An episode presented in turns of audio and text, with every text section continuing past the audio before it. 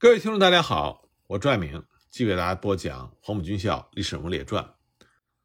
上次我们讲到，一九二七年二月二十日，在南昌公共体育场就举行了江西省政府成立典礼。蒋介石在这次典礼上就发表了一个重要的讲话。从他的讲话中，我们就可以看到当时蒋介石他的想法。他是这么说的：“中正是一个中央执行委员会常务委员会的主席。”而且是政治会议的主席，就是最高的政治机关主席。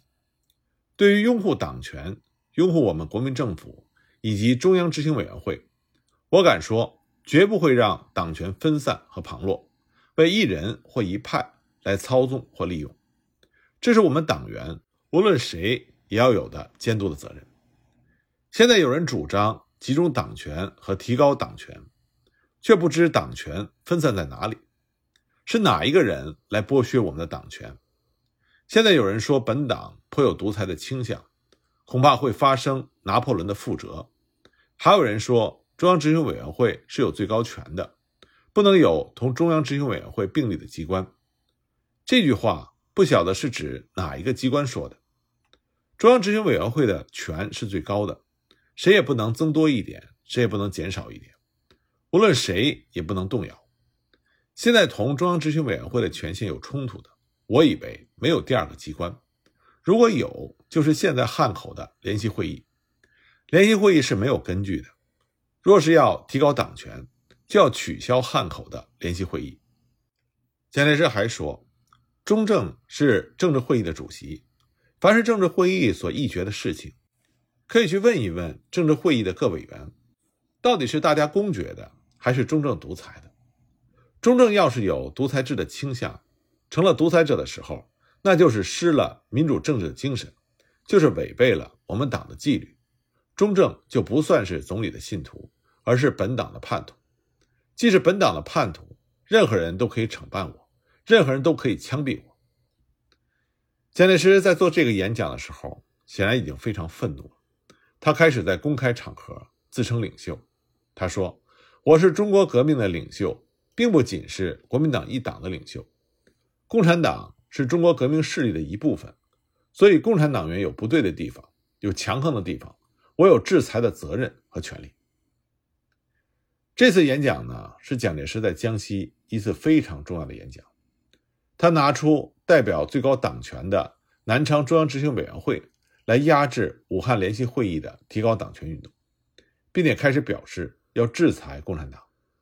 这也是蒋介石在演讲中第一次自称革命的领袖，而这第二天中常会继续在南昌召开，蒋介石在会议上就提请邓演达、程潜和唐生智加入政治会议。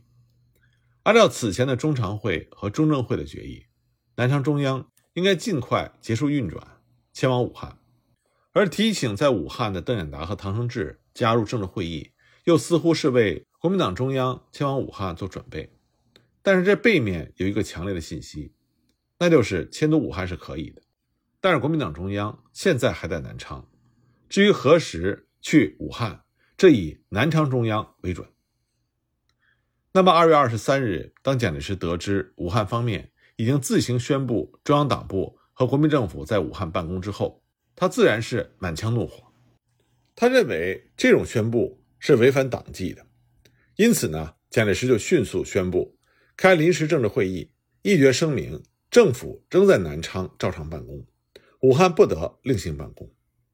当天呢，蒋介石在和共产国际代表维京斯基的谈话中也强调，政府是在这里，汉口那边现在想成立第二个政府，政府任何时候都可以迁往武汉，但是有两点非常重要：一，迁政府和包罗廷离开是有关系的；二，必须在党内确立严格的纪律。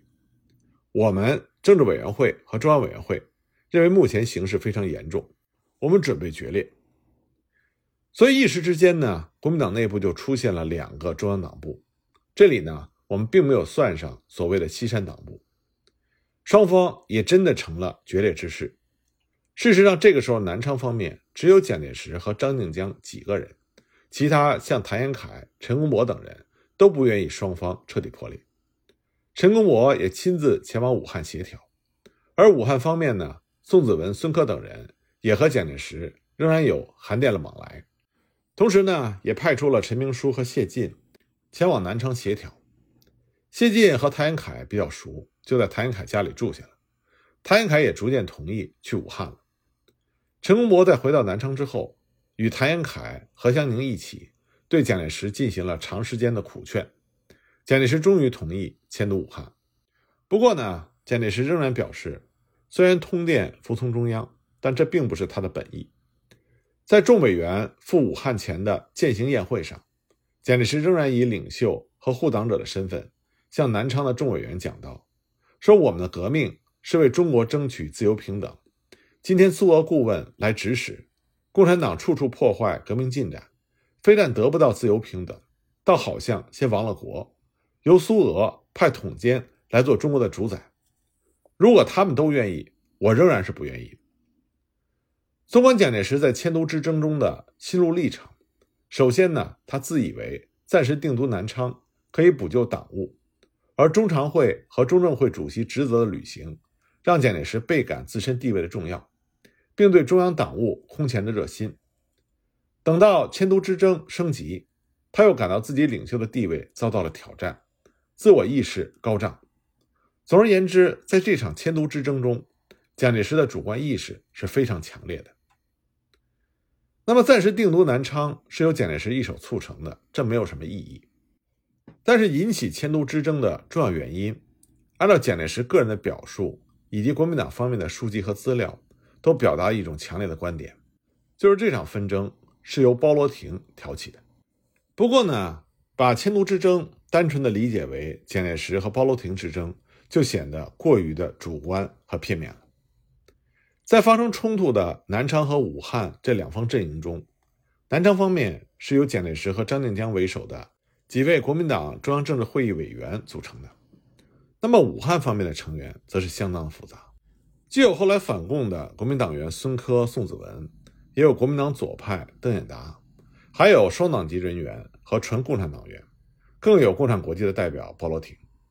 那么各方的态度不尽相同，并且相互影响。按照时间顺序，首先我们要看到，在得知中央党部和国民政府暂驻南昌之后。徐谦和孙科在一月六日就密电给蒋介石、张静江和谭延闿，希望中央暂守秘密，以免民众恐慌，影响武汉大局，并且请示中央留赣的理由。一月七日，武汉联席会议就迁都的事情进行讨论。会后呢，陈友仁、宋庆龄、蒋作斌就发电报给蒋介石、张静江和谭延闿，认为当前发生的占领英租界的事件。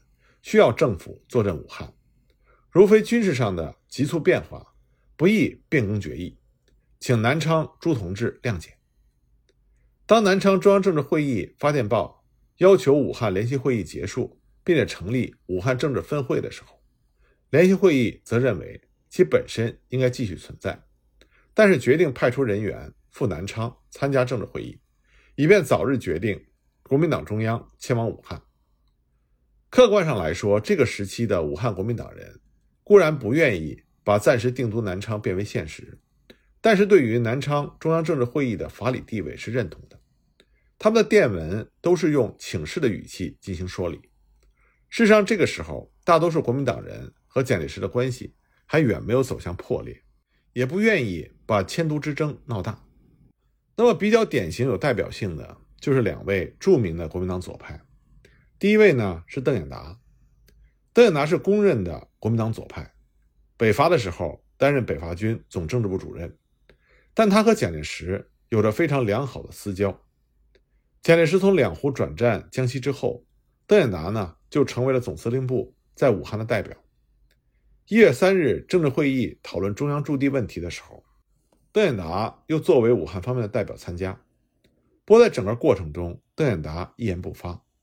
这就惹得当时极力反对暂时定都南昌的陈公博在会后连连质问。邓演达回到武汉之后，随即又被派往南昌参加政治会议，以决定中央驻地早日迁往武汉。当时国民党中央大员都是在庐山过农历新年，邓演达是抱着说服蒋介石的重任，他的内心异常的纠结。摊牌时刻临近，面对蒋介石，邓演达选择的是逃避。他在大年初一从南昌回到了武汉，并没有参加几天之后的政治会议。根据郭沫若的回忆，邓演达当时是掉下眼泪的。邓演达说：“他和蒋介石共事多年，如今不能不分手，但他总有一天会觉察到，谁是在为他革命的生命着想，谁是在阿谀奉承着他，但是实际上断送他的革命的生命。”回到武汉之后，邓演达再也不掩饰其反对暂时定都南昌和反对独裁的想法，进而成为了提高党权运动的重要人物。他也和蒋介石彻底的决裂，最终呢还死在了蒋介石的手上。可以说，邓演达和蒋介石的关系反映了在大时代中国革命的复杂性和残酷性。那么，另外一位重要的国民党左派就是何香凝。何香凝在迁都之争中所扮演的角色更加值得关注。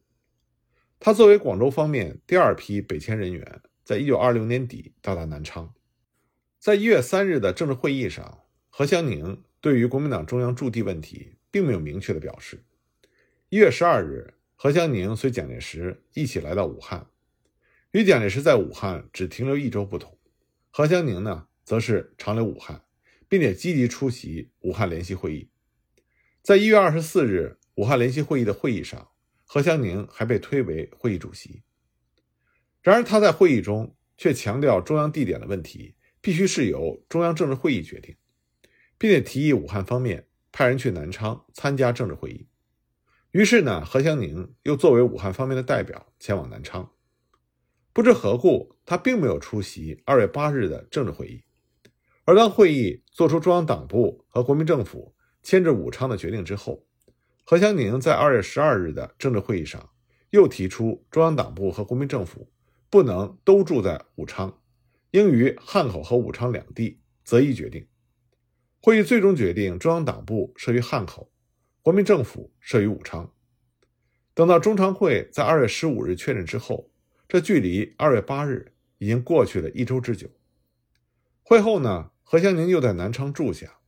这段时间，何香凝仍然倾向于国民党中央迁至武汉，但他和蒋介石的关系这个时候还是非常友好的。用陈公博的话来说，他既舍不得共产党。又舍不得蒋先生。我们再来看看中国共产党在迁都之争中的态度。中共最初呢是希望国民政府留在广州，哪儿也别去，这和包罗廷的想法有着重大的分歧。当包罗廷支持国民政府北迁武汉之后，中国共产党特别指出，包罗廷的做法是大错特错。只是当广州方面迁都武汉已经形成决议。并在武汉成立了联席会议之后，中共才感到，事实上我们不能不赞成这个政府。而当国民政府决定暂驻南昌而不是武汉的时候，中共在最开始显得是一头雾水。一月三日的政治会议有共产党员林伯渠参加，但很显然他并没有在会议上反对暂时定都南昌。不过，随着迁都之争的发展，特别是当蒋介石和包罗廷。针锋相对的时候，中国共产党自然就和包罗廷站在了同一阵营。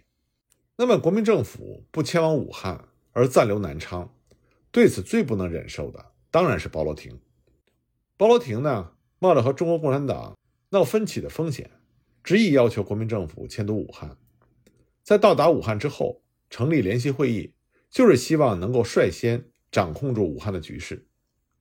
然而，如果政府不迁武汉，而在南昌，这就意味着包罗廷在武汉打下的基础全部白费了，而且还要前往南昌，受到蒋介石的操控，这是包罗廷万万不能忍受的。所以呢，他就开始了一连串的举措，甚至不惜和蒋介石决裂。蒋介石在一月十二日到达武汉的时候，国民党方面组织了盛大的欢迎仪式。然而，在当天晚上的晚宴上，包罗廷指名道姓的。对蒋介石提出了警告。一月十三日，《共产国际》发电报给包罗廷，要求他坚持迁都武汉。一月十五日，武汉临时联席会议召开了第十三次会议，讨论是否设立政治会议武汉分会的问题。徐谦作为会议主席，说明了联席会议成立的原因和经过，认为已经没有了继续的必要。包罗廷呢，接着就做了长篇发言。他指出，中央机关的权力一定要集中，不能分离。在革命的进程中，如果同时发生两个对等的权力机关，一定会失败的。会场的几方就出现了分歧。经过多方讨论，会议决定临时联席会议继续进行。一月十九日的联席会议上，王法勤在会议上就提出，中央地点问题是否需要武汉方面派人去南昌开会决定。当场只有包罗廷给出意见，在蒋介石到达南昌之前，武汉方面不用派人去。包罗廷在这场纷争中是否起到了主要作用？从后来包罗廷和共产国际的一些电文中就可以有清楚的认识。包罗廷在二月六日。托在南昌的谭延闿和宋子文向蒋介石致意，并且声言今后愿意和蒋介石一起随军行动，不再过问国民党中央的事情。但这个时候的蒋介石已经对包罗廷恨之入骨，坚决地予以拒绝。而二月十七日，联共中央政治局向包罗廷发出指示，电文中明确写道：“我们认为国民党中央对蒋介石的方针是正确的，要采取措施。第一。”不要突出包罗廷，免得人们认为这场冲突是包罗廷和蒋介石之间为了争夺影响而发生的斗争。第二呢，不要把事态发展到和蒋介石决裂的地步，以蒋介石完全服从国民政府为限。但很可惜，这个时候迁都之争已经进入到尾声，联共的这种指示已经无法挽救局面。在这场迁都之争中，包罗廷的突出表现已经成为了现实。但是我们也要看到，武汉的国民党人虽然和蒋介石有私交，但是对于蒋介石在中山舰事件之后的独裁倾向，也是疑虑重重。换而言之，这个时候的国民党人对于蒋介石是抱着一种矛盾的心理，而蒋介石暂时定都南昌之举，更加加深了武汉国民党人对他独裁的忧虑。在争执的最初阶段，武汉国民党人大多数是试图以协商的方式来解决纠纷的，但是在事态闹大之后，武汉国民党人则有必要开始表态。包罗廷和中国共产党自然是强烈反对迁都南昌，一时之间，武汉方面要求国民党中央迁都武汉的呼声形成了浪潮。孙科、徐谦、邓演达等人终于站了出来，反对迁都南昌，并且发起了提高党权的运动。但是我们也要注意到，直到三月份。孙科、宋子文和蒋介石仍然有函电来往，商讨二届三中全会的提案。所以呢，我们可以看到，在武汉的各方势力中，包罗廷他担当了反蒋的急先锋，而中国共产党呢，也很快加入到反蒋的行列。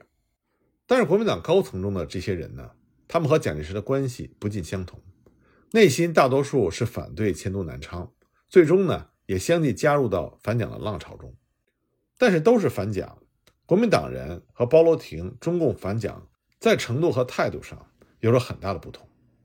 当然，武汉呢也有部分国民党重要的人员继续挺蒋，比如说陈明书、张治中等人就先后逃离了武汉。不过最终呢，蒋介石在这场迁都之争中落败，原因呢在于改都南昌推翻了此前蒋介石本人也极力赞成的迁都武汉的决定。这就使当时已经在武汉的中央各委员很难接受。纵然南昌的军事地位非常重要，然而推翻中央的决定，这就让蒋介石处于一种理亏的状态。其次呢，蒋介石并没有做好对武汉众委员的统战工作。在这场统战工作的竞赛中，包罗廷胜过一筹。但是迁都之争的后续影响是深远的。正是迁都之争的失败，加剧了蒋介石与武汉方面的裂痕。一九二七年三月三日晚八时，国民党中央政治会议第六十六次会议在南昌总司令部召开。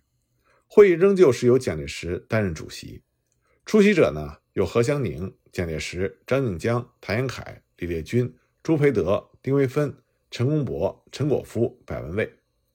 会议经过讨论，最终决议：中央党部国民政府于本月六日全部签恶，全体委员在当日起。开始启程赴武汉，并且决定十二日总理逝世二周年纪念日召开中央执行委员会全体会议。